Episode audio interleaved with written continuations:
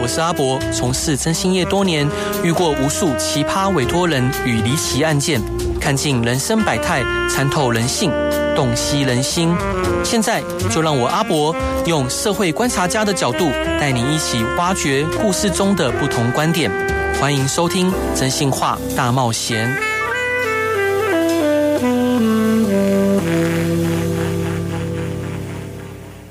各位亲爱的听众朋友，大家晚上好，欢迎回到飞碟电台，收听由我真心师阿仔主持的《真心话大冒险》。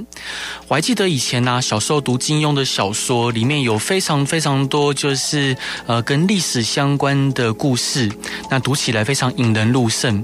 那其中有一篇就是《碧血剑》，好，那少红你有看过吗？《碧血剑》，我就是目前都是看呃电视上的。转播这样子啊，是是是，在以前我们读《碧血剑》的时候，就读到呃男主角叫袁承志，然后他的父亲呢是呃这个明末啊，就是非常优秀的一位将领叫袁崇焕。那在金庸的小说笔下，他把袁崇焕描写成是一个被冤屈的一位名将。好，当然，呃，后来我们读史书之后会发现，诶，其实事实上真的是如此吗？哈，因为在历史中你很难找到一个像袁崇焕这样子有两种极端争议的人物。有些人呢说他像秦桧一样该千刀万剐，敌人呢却说他如岳飞般的悲剧英雄啊。那其实他的功过哈很难定论。那这一集呢，我想要跟各位听众朋友还有我的好伙伴少红，好一起来聊一下，就是袁崇焕。它是一个怎么样的存在啊？那我们现在讲一下袁崇焕的结局。呃，他最后是被凌迟处死的。好，所谓的凌迟处死呢，就是一刀一刀的啊，那不能让他很快的死哦，是用一刀一刀的把他的肉一块一块的切下来。然后最后哦，他受不了，就只能呃，就不管是失血过多哈，或者是呃后来就太痛了，好就痛死了啊。那袁崇焕是被凌迟处死的。但他处死之后呢，有一个非常奇特的现象啊，因为当时的这个首都在北京嘛，那北京的老百姓呢，就争相的去要买他的肉，买来吃。啊，因为大家就觉得说哇，天哪，这个袁崇焕太可恶了，好，就要把他肉买来吃。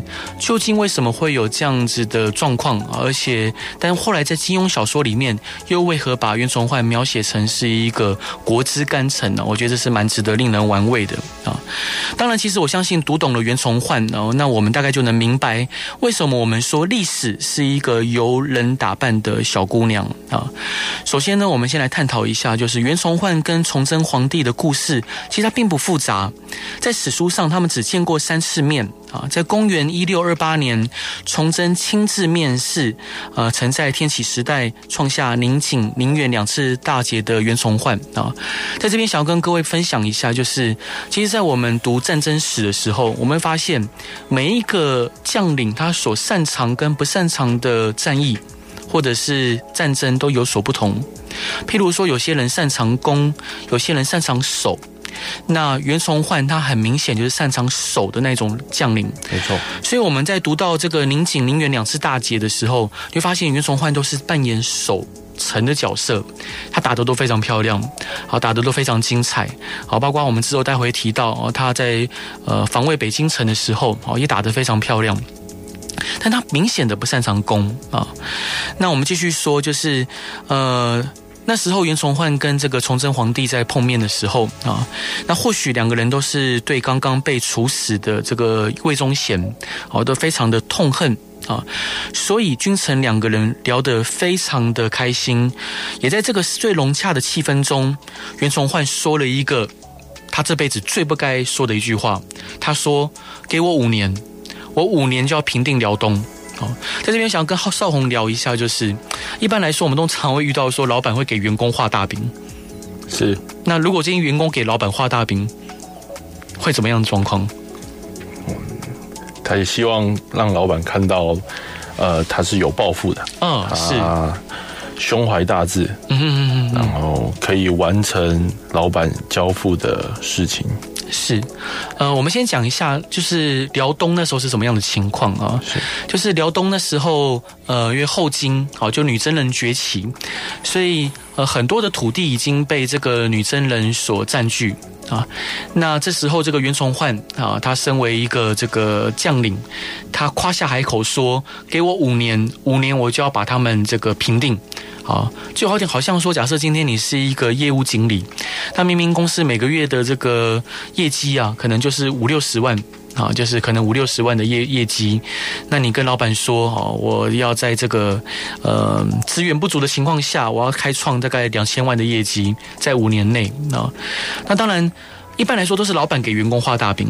啊，因为这个老板可能为了叫育人啊，或者是为了要呃，就是让员工有向心力，难免啊会说一些可能会让这个员工鼓舞士气的话。好，譬如说像之前哎，这明朝当代明英中有御驾亲征瓦拉啊，当然这个结果不是太好哈。那但是这个由员工亲自跟老板画大饼啊，这个历史上好像从来都没有什么好下场。啊，从来没有什么好下场，尤其是呃，如果各位有读读那个明朝末年的历史啊，譬如说这个孙传庭啊，那时候为了要呃，就是应付流寇的时候啊，他甚至发现啊，他很他很悲伤的发现啊，就是说好要给这个呃这个军队的军饷啊，里面明明应该是要米嘛或小麦嘛，好，那个戳起来哦，里面竟然流出来是沙子。啊，是沙，是沙粒。好，既有这各种这样的方式，因为就是朝朝廷就已经空虚了啊。而在这边还是补充一下，就什么？那明末这个朝廷会空虚，因为明太就是明成明太祖朱元璋哈，他曾经定下一个规定，他这规定是怎么讲呢？就是呃，基本上啊，这个明朝的子孙不需要生产。好，不需要生产，然后每一个啊生下来的孩子，好，就是这个朱家的这个子孙啊，每一个生下的孩子哦，都有固定的俸禄，而且会依照他们的这个父亲给予适当的爵位或者是官职。那所以因此，呃，明朝的这个朱家，好，他是孩子越生越多，越生越多。他生多了之后，好，那每个人都有薪水，而且又不是生产。那怎么办啊？那就是从老百姓的这个口袋里面，从他们的税金上面去盘剥啊。所以呃，在四川哈有一个这个呃明朝的这个王爷啊，一个王爷，一个朱家的王爷啊，这个他曾经啊，那个历史上有记录哦，他生了啊，光是儿子就生了九十二个，哇，生了九十二个，很惊人。哇，你可以想象看看这九十二个，而且他们会以此为竞赛，因为你生越多，我可以领越多嘛。对。好，那这个儿子又会生儿子，好，更厉害的也是他的儿子啊，他的后代子孙，呃，就是后代他后代子孙哈，光光是这个呃儿子加女儿，将近快一百多个，哇，啊，但这些人都吃着这个明朝的俸禄啊，呃，根据统计啊，那个明朝末年的时候，哦，朱家的子孙已经将近啊有几十万人。啊，就是由朱元璋分下来的这些子孙，这是一个非常恐怖的数字。没错，啊，那当然这些呃。譬如说像李自成啊，他在攻陷这个河南的时候啊，那这个河南的这一个藩王啊，也是姓朱的，那就有历史就有记载啊，这个这个藩王他体重啊，大概是呃将近一百五十多公斤啊，非常的胖啊，非常的胖。那这时候这个藩王这个朱家的子孙呢，就跪在地上求饶，就说啊，我把金银财宝都给你啊，求求你不要杀了我。好的，李自成就看着他就非常深恶痛绝，就说我们这些老百姓会没有。饭吃啊，就是你们这些人害的。所以接着呢，就把他这个肉，啊，跟他的头骨，啊，跟这个鹿啊，啊，就是炖成一锅汤。啊，就是猪鹿汤哈，就是称为猪鹿汤，那个猪嘛，好，把它就是跟猪的谐音一起嘛，哈，炖的猪鹿汤。那你就可以想见，当时的这些老百姓会对这一些呃明朝的这一些呃诸王是如此的，会有如何的深恶痛绝。那包括你如果看到读到孙传庭啊，他被这个呃多疑的崇祯皇帝啊启用的时候，他甚至得自己去筹募军饷，去对抗李自成的军队。好，我们把话说回来，那个时候明朝的这个整个呃当时的国家啊，处于正小冰河期，所以说很多地方粮食都欠收，然后粮食不济的情况下，袁崇焕竟然夸下海口说：“老板，好，我五年内给我五年，好，我就要平定辽东。啊。那当然，这个崇祯皇帝听了很开心嘛，好，就是哇，天哪，有人愿意就是呃，就是担当担担担担当这个重责大任。啊，甚至呃，他有这个有勇有谋有为有守哦，愿意去做这个事情。所以崇祯皇帝其实也一开始很挺他，好，给了他啊，第一个他给他尚方宝剑。啊，就像以前我们在读那个电影那个《九品芝麻官》的时候，哦，不是有那个包龙星是，然后他不是拿那个尚方宝剑出来吗？没错，啊，然后讲说你拿那个明朝剑，明朝的剑，你想斩斩清朝的官啊，那就是。呃，袁崇焕先生呢？呃，袁崇焕这个人哈，他是有拿到尚方宝剑的。另外，另外这个崇祯皇帝哦，对于他呃平辽的这一个工作，其实是给予非常大的支持的。所以当时啊，我们必须要说，崇祯皇帝呃对这个员工来讲啊，他是很相挺的。那当然啊，这个情况很快就不如预期。呃，我们现在回头讲这个崇祯皇帝这个人啊，明思宗，他其实是个悲剧角色。啊，那我们当然都读到说，他晚年在李自成打打进北京城的时候，他在眉山上吊自杀。那他其实非常想要励精图治，但是他面对的是一个已经积重难返的一个呃朝代。啊，整个朝廷哈历经万历啊，还有这个呃这个世宗的哥哥哈，就是还有天启年间，就这些这些朝就已经把整个像万历年间，呃万历这个皇帝啊，自从把张居正杀掉之后，他整整二三十年他不上朝，他就就不不不去朝廷上面开会。好，照理讲，你每天要开朝会嘛？啊，你你不开会，啊，就是然后就把国这个国政啊，整个就去空转，让整个朝廷的这个呃朝政啊，把持在这个奸相哦严嵩手里。所以到明世宗呃崇祯皇帝的手中的时候，其实整个朝政已经非常的糟糕哦，国库也空虚。那他其实就算他想做什么啊，他也非常的困难，加上身边没有任何人是。真的站在他这一边的，就是明朝的这些文文官呢，还有一个很大的问题，就是他们每个人都很会讲，但要他们做的时候啊，那个嗯就很糟糕啊，很糟糕，就每个人都说的一口大道理。所以，如果我们要用一句话来囊括整个明朝的主旋律啊，我觉得那就是党争啊。但回说回过了头来，就是崇祯皇帝对袁崇焕是非常的支持的，但是。好，袁崇焕并没有打出这个像样的成绩啊。那袁崇焕的饼呢，虽然换来了很多呃，这个崇祯皇帝难得一见的信任啊，但是很快的呢，就发生了一件极其打脸的这个突发事件啊。那史称以弑之变啊，在当时的辽东防线中，皮岛。是这个袁崇焕的一个眼中钉，因为驻守此地的毛文龙是一个非常棘手的呃这位将领哈，因为毛毛文龙他呃跟袁崇焕他本身并不合啊，加上跟袁崇焕呃所在朝中支持他的这个势力哦，钱锡龙好也是不同的派系，所以说就是我们刚刚讲的这个明朝的主旋律就是党争啊，所以说。袁崇焕他到了住房地之后，他马上做了一件不该做的事情。之所以是什么样不该做的事情呢？我们先来听一首好听的歌，回来再继续跟各位聊。那这首歌呢是呃理想混蛋的，不是因为天气晴朗才爱你。Hello，各位亲爱的听众朋友，大家晚上好，欢迎回到飞碟电台，收听由我真心是阿仔主持的《真性话大冒险》。今天是跟我一起录音的是我好伙伴少红，Hello，大家好。那我们先聊的呢，就是袁崇焕这个人哦，我相信呃有读过金庸小说《碧血剑》的朋友，应该对袁崇焕都不陌生。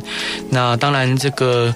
呃，《碧血剑》的小说最后啊，金庸先生有用他的理解跟呃他的历史观为袁崇焕呃做了一个简易的传啊。当然，呃，我觉得历史我们可能不能只听一家之言，我们要尽可能的呃从各个角度去思考。诶，当时如果我们在那个情况，呃，我们会有什么样的做法？那我们也尽可能的读各种不同的史料来判断说，嗯，到底真实情况会是什么？我们回过头来，就是讲到，就是袁崇焕他到了呃辽东的驻地之后啊，他首先碰到的一个很大的问题，应该说他认为的问题，呃，就是当时在辽东的这整个边防里面，啊，有一个非常特别的存在，就是皮岛啊。皮岛呢是一个孤悬在海上的岛啊。那毛文龙呢，他是当地的将领，他驻守在那边。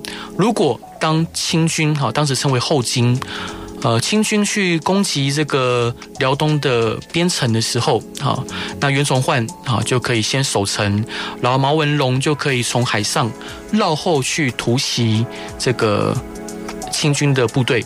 相反的，如果今天清军要攻击皮岛的时候，那袁崇焕啊，就是驻守这个边城的人啊，也可以呃出击去攻击啊，就是要攻击皮岛这边的军队，就是双方互成犄角之势啊，嗯，那其实皮岛的存在是非常至关重要的，但是袁崇焕这一个人，他一个个性，就是他不喜欢不听话的人。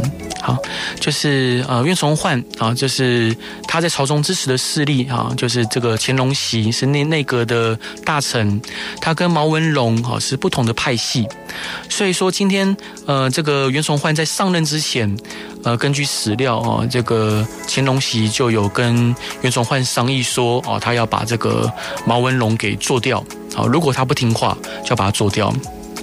那当然，事后这个乾隆喜有喊冤呐啊，因为这事情后来崇祯就怪罪他们。把话讲回来，就是袁崇焕他上任之后啊，他就找了毛文龙的十二大罪状，就到岛上啊，就拿尚方宝剑把毛文龙给斩了。好，那当然，我们以前读这个尚方宝剑，我们知道说就是上斩昏君，下斩谗臣嘛啊。那但是哎，回到原话题，就是，但是毛文龙他也有尚方宝剑啊。好，就是你有尚方宝剑，我也有，结果你把我给砍了啊！你把我给砍了，而且是没有经过这个崇祯皇帝的允许之下啊！所以少红，你可以想看看啊，如果今天你是一位老板。你一位老板，那有一位员工啊，他也不是什么人资啊，他也不是什么，他就没有经过你同意，就把一个同样跟他同样位阶的，假设你今天是采购部经理啊，啊，另外对方是业务部经理，你就把对方业务部经理呃东西款款就把他赶走了。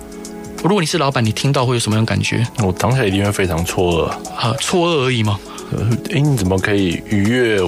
呃，一些行为去达到目前这个动作，嗯、我也没办法接受，非常没办法。对，一般人无法接受嘛。对，那崇祯皇帝应该当下也是一样的感觉哈，就是崇祯那个袁崇焕呢，他假装哈，他假这个崇祯皇帝的意思哈，做了一个假的诏书，把毛文龙给杀了哈。那我们先回头讲一下毛文龙这个人呢，毛文龙这个人他其实不太喜欢看书。啊，他是一个标准的武人啊，但是当他不喜欢看书的时候，哦，那就注定呃，在这个重文轻武的明朝，他就比较难往上爬。但是毛文龙这个人是非常。呃，喜欢交朋友的，他家里很穷啊，然后他，但他对朋友非常的大方啊，非常的又有侠气，就是标准那种朋友有难呢，他会跳出来去支持他、帮助他的。另外呢，毛文龙在当军官的时候啊，那时候整个辽东有很大的一部分都被清军所占领。啊，当时称为后金哦，那毛文龙就带了一百多个人去偷袭，绕后去偷袭，呃，就是已经嗯、就是被窃占的这些国土，然后最后才打下这个皮岛这个根据地。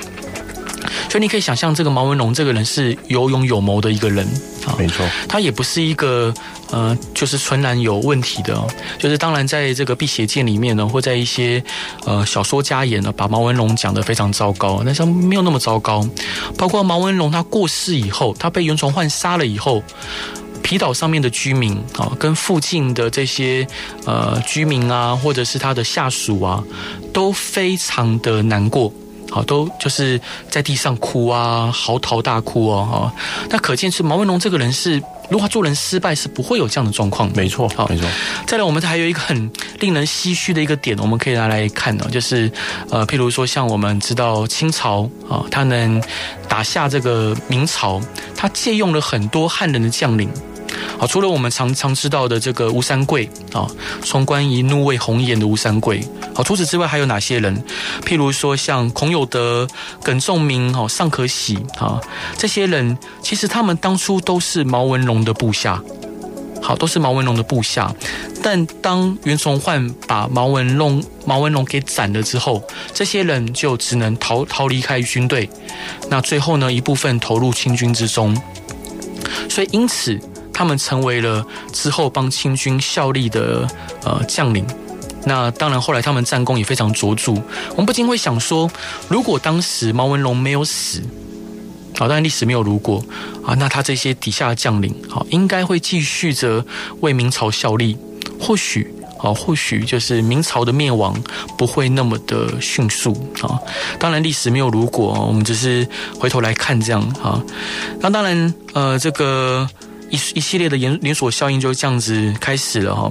虽然毛文龙他师德或许有一些瑕疵，但他驻守的皮岛战略意义非常的重大。那因为这个地方哈处于后金的大后方，对于牵制金军南下起了非常微妙的作用。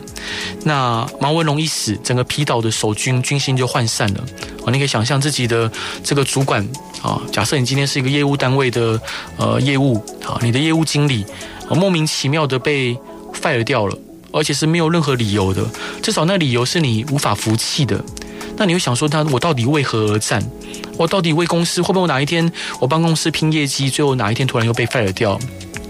所以当时皮岛的这些呃，就是同袍们啊，军心涣散，就战力就大幅的下降。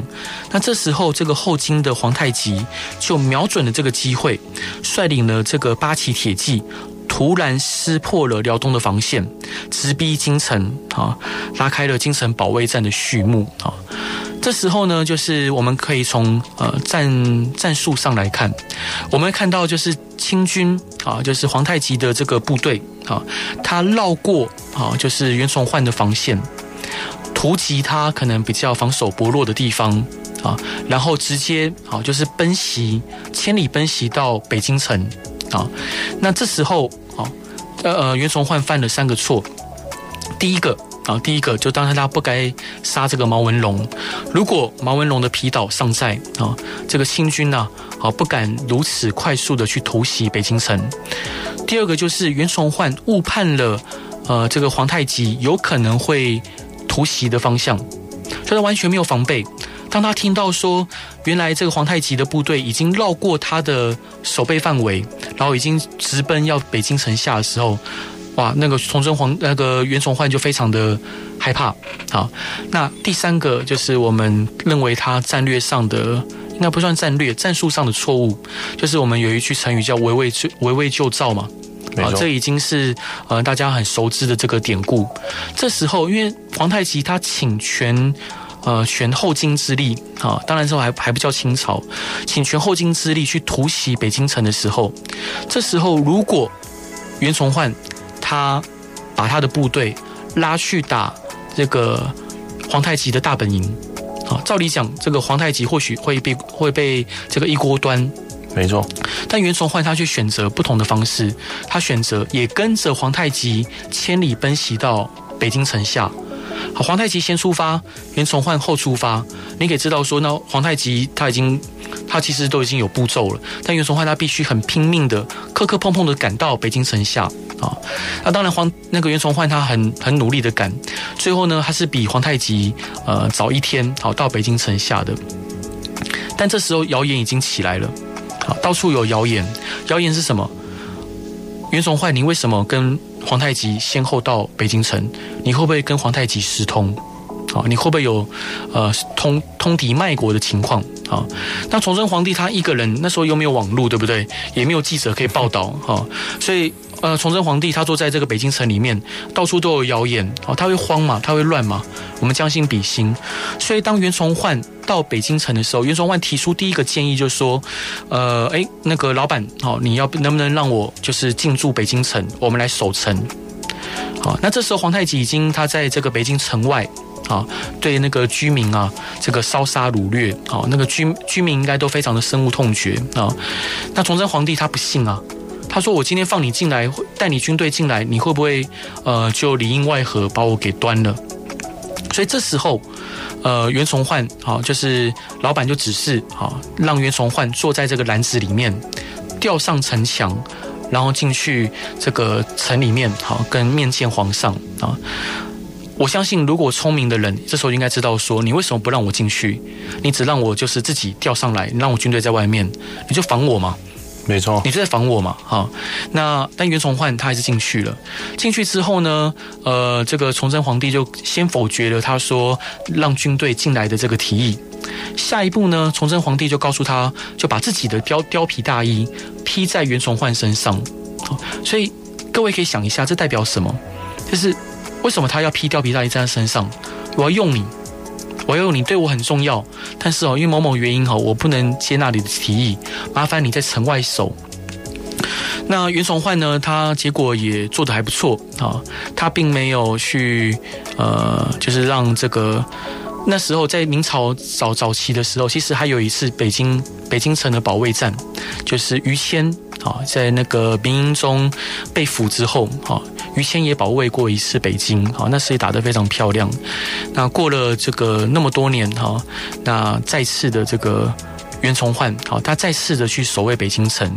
那后来呢，他也让呃皇太极，啊，损伤惨重，啊，就像我刚刚在节目一开始有讲到的，袁崇焕是一个擅长守的将领，没错。那他打退皇太极之后呢，皇太极就撤退嘛。这时候呢，呃，这些文官们啊，平常都不做事的，又开始七嘴八舌起来了，就告诉崇祯皇帝说：“赶快啊，叫袁崇焕追击啊！这个照照例，这个先皇太极好不容易退了，对不对？残兵败将，赶快追啊！哈，那有一句话叫‘穷寇莫追’哈。那袁崇焕呢，就是他也告诉这个崇祯皇帝说：‘我觉得不不应该去追击哈。’但是他们还是追了。那追了之后呢，他就被设伏，也造成了一些损失。”那当然，这些文官们又开始说啊，这些搞不好是你演的啊，搞不好是你在呃，就是跟皇太极唱双簧啊，哈，就有这些话出现。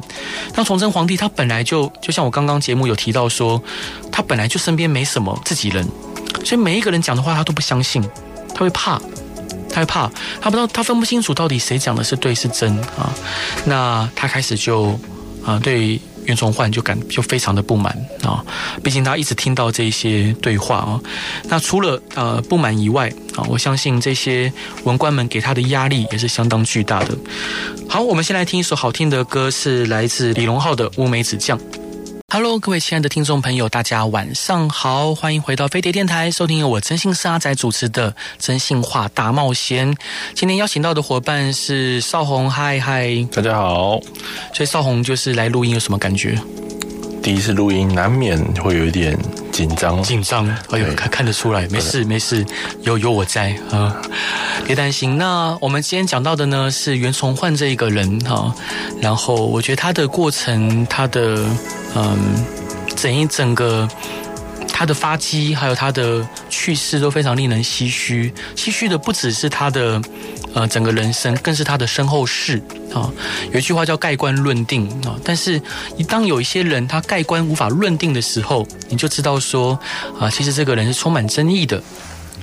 那当然，我们把话拉回来，就是我们刚提到，呃，袁崇焕他守城啊，守着北京城，最后呢，他打退了这个皇太极的部队。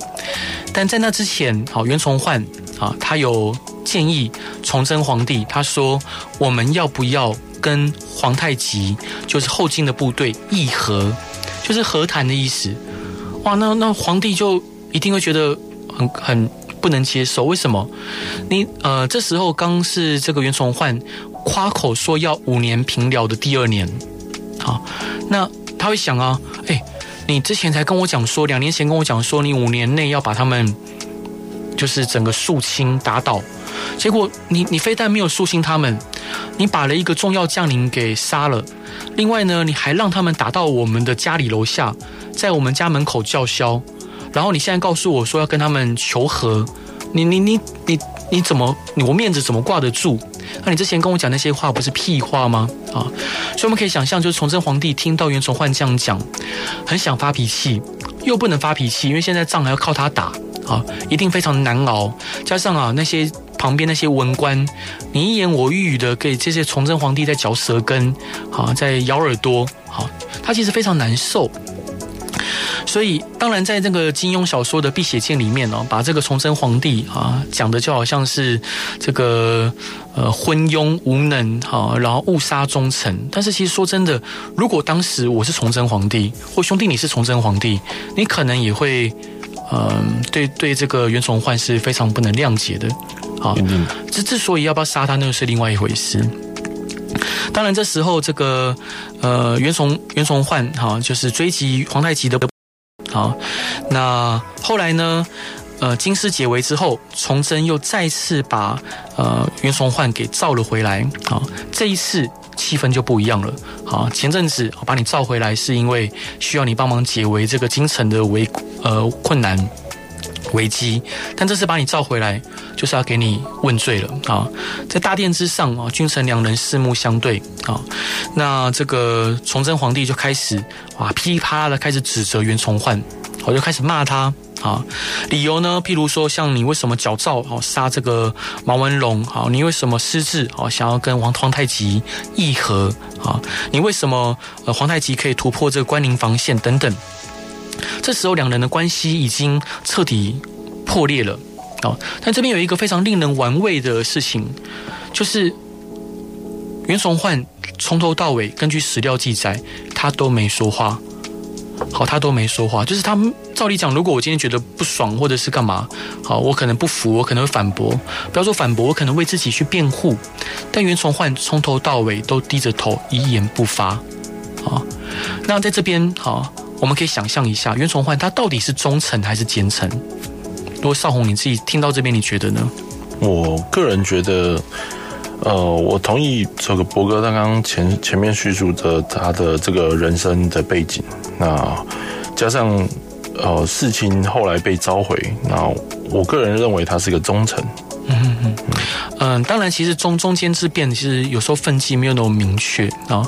我们应该这样客观的讲，以我的观点来看，就是第一个，袁崇焕他本来他他应该不算是一个奸臣。至少他呃，当今天呃，就是崇祯皇帝啊，北京城被围的时候，他是拼了命的哦，千里奔袭。他明明是后面才出发的，但他却提早比皇太极更早到了北京城下啊。你可以想象那个呃，以前古代的又没有车可以搭，大家都是骑马啊，不然就是步行走路。好，他拼了命去啊，想替北京城解围啊，你就知道他其实应该是忠于这一个皇帝的。啊，第二个就是，呃，他为什么擅杀毛文龙？啊，因为朝廷里面啊支持他的人，啊，乾隆席是讨厌毛文龙的，他又为了不喜欢毛文龙，不听他的话，他把他杀了。我们说他的个性有瑕疵，但不能说这样子就说他不忠。啊，我只能说他不会做人，不懂得体恤老板的想法，或体察老板的想法，又或者我们必须要说他的军事才能，可能金庸先生过誉了。好，在金庸小说《呃碧血剑》里面，把它描写如烟重焕不死哦，今天这个清军无法入关，但事实上应该不是这样子的，因为如果他今天是一个军事有一定才能的人，他不会轻易的把毛文龙给杀掉。如果他军事有一定的才能，当皇太极的部队哦千里奔袭北京的时候，他应该反过来去突袭，就是皇太极的大本营啊，就是呃辽东之地。但他没有这么做，他反而选择把自己累得跟狗一样啊去做这件事情。然后，当然，呃，总结来说，我认为袁崇焕他不是一个坏人，但他个性上有缺陷啊。那再来就是他的专断独行，还有他的。呃，无法去判准确判断眼前的状况，给他未来的失败埋下了很大的伏笔。再来就是他并不他的军事的才能啊，可能有一些的史学家过誉了啊。那我把话拉回来啊，就是这个原本啊，袁崇焕他入狱了之后啊，照理讲，如果说他真的崇祯皇帝很讨厌他，应该马上把他斩立决，对不对？没错。好，但实际上啊，这个袁崇焕他入狱之后啊，他。整整八个月啊，都没有任何的处置。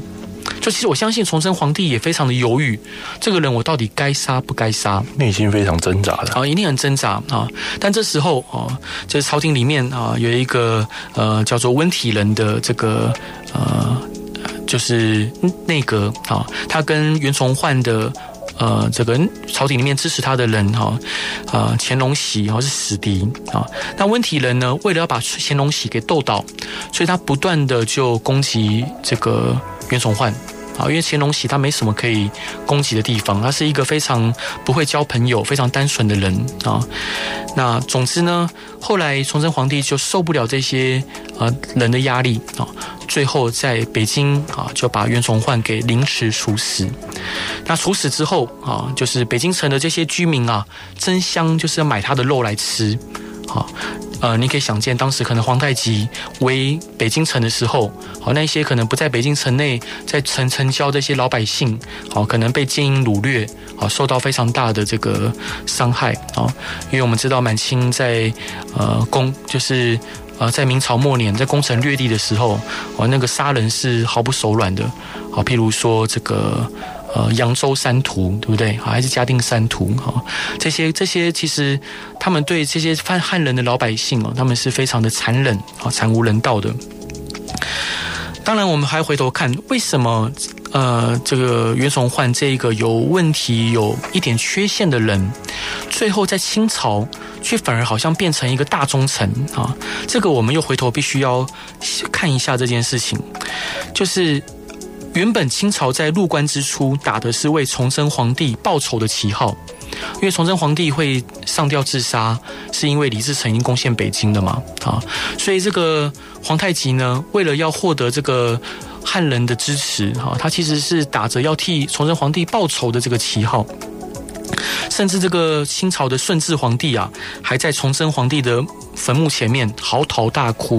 啊，就是演一场戏，就政治嘛，哈。但随着政权稳定，乾隆皇帝哈，到了乾隆皇帝的时候，他已经意识到了，已经没有必要再靠崇祯皇帝来收买天下人心。呃，我们必须要说哈，在清朝的历史啊，我们在读历史的人都知道，清朝的历史反而是最算是比较不可信的历史之一，因为在以前啊，呃，史官要写什么哦，基本上是不准皇帝看的。啊，是不准皇帝看的啊！但是在清朝，好史官写什么，皇帝都要来插一脚，都是我要看你在写什么东西。好啊，你写不对啊，不行啊。那。好，反正这个这时候呢，乾隆皇帝啊，他觉得说，哎，反正这个崇祯皇帝已经那个已经是之前的事情了哈，那我们必须要用新的形象来维持这个清朝统治的正当性。怎么做呢？他们就想尽办法把崇那个袁崇焕先生打造成一个悲剧英雄，就说啊，都是你。崇祯皇帝的昏庸无能，好悟性，好多疑，好结果你把这个国之干臣给杀了，好你自毁长城啊！他透过这样子的故事跟重新历史价值的塑造，来让更多人去呃，就是合理化清朝的正当性，然后来弱化明朝这些遗民们，好这些遗族们的这些呃向心力。那当然。呃，这是一个非常讽刺的事情呢，就是袁崇焕啊，自己效忠的大明，但因为党争哦，给自己盖上了叛徒的这个印戳，那自己的一生呢？呃，这个敌人哈，就是后金哦，清朝又为了要抹黑明朝，给自己镀了一层金啊。那所谓的中间，在两个政权不同时期、不同需求下来回摇摆啊。当然，在节目最后呢，想要跟各位分享最后一件事情啊，就是其实政治非常的复杂，但是有时候人跟人之间的情感可以很单纯。在袁崇焕的他被凌迟处死之后，他的头颅。啊，他的头颅就是被他的部下啊，有一个叫这个于明德的，偷偷的把他的这个头颅啊藏在自家的后院。从此，啊，这个于家的后人就日夜守着袁崇焕的这个坟墓，直到什么时候？你知道吗？什么时候？直到二零二零年。啊，整整十七代人，好，他的部下一代一代的告诉他说：“孩子啊。”你要守着，这是爸爸以前的大老板啊，他是一个怎么样怎么样的人啊？你要守着他，他们就不断的呃守着这个祖训，历经了多少次的战争，历经抗日、北伐，还有国共内战，历经那么多战争，他们一直守着袁崇焕的墓，你就可以想见，一个人可以让别人如此的忠心，他是一个，他绝对是一个值得信任而且可以依靠的人。